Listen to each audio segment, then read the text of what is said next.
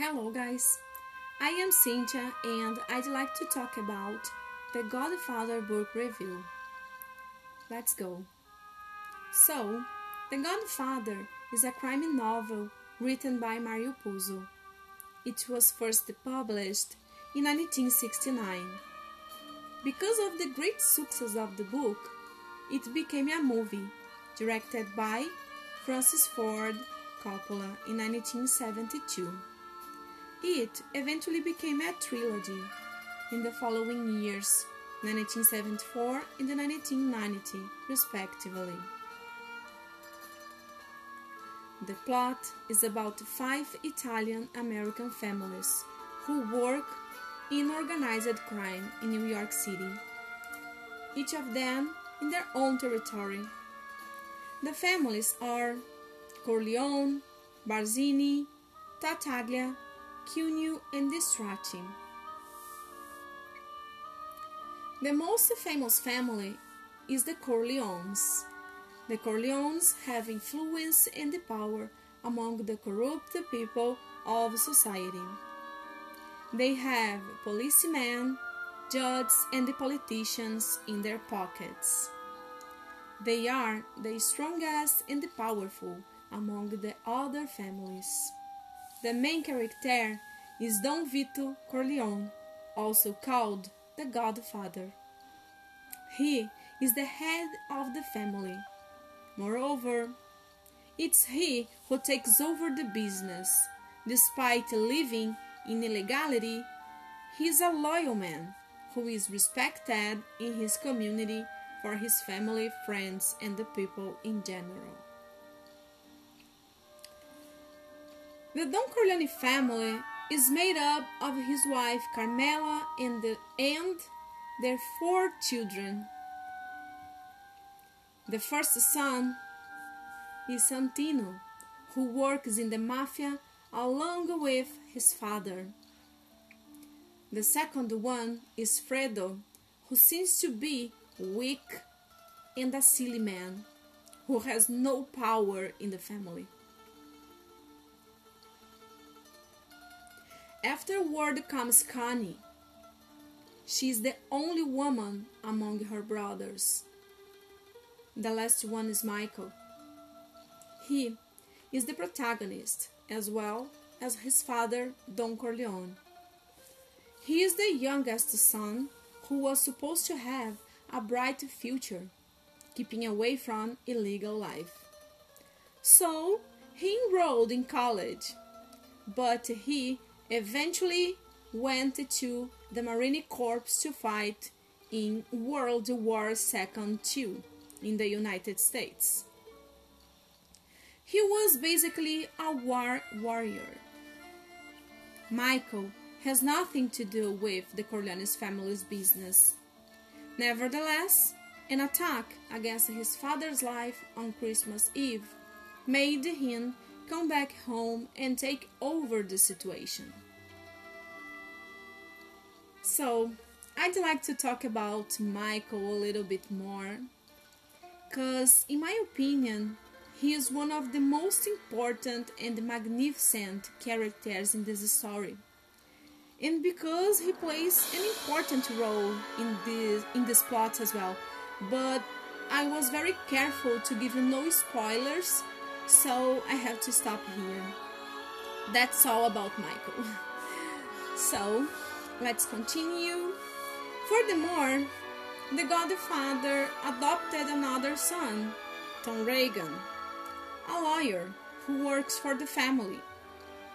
He is also a consigliere, a sort of an advisor, or, in other words, he is the Godfather's counselor. So, guys, the narrative introduces many other important characters who are going to come up according to the order of events. Amerigo Bonasera, Johnny Fontane, Luca Brasi, Clemenza, Kay Adams, Virgil Sollozzo, Moe Greene, and much, much more. The main conflict comes when Don Corleone is shot on Christmas Eve. by Virgil Sollozzo, a drug dealer at the behest of Barzini and the Tattaglia family. At this moment, a war starts among the families. The Tattaglias and the Barzinis wanted to introduce the narcotics trade, but Don Corleone didn't agree with it and would like to continue with the gambling and the prostitution, whereas narcotics.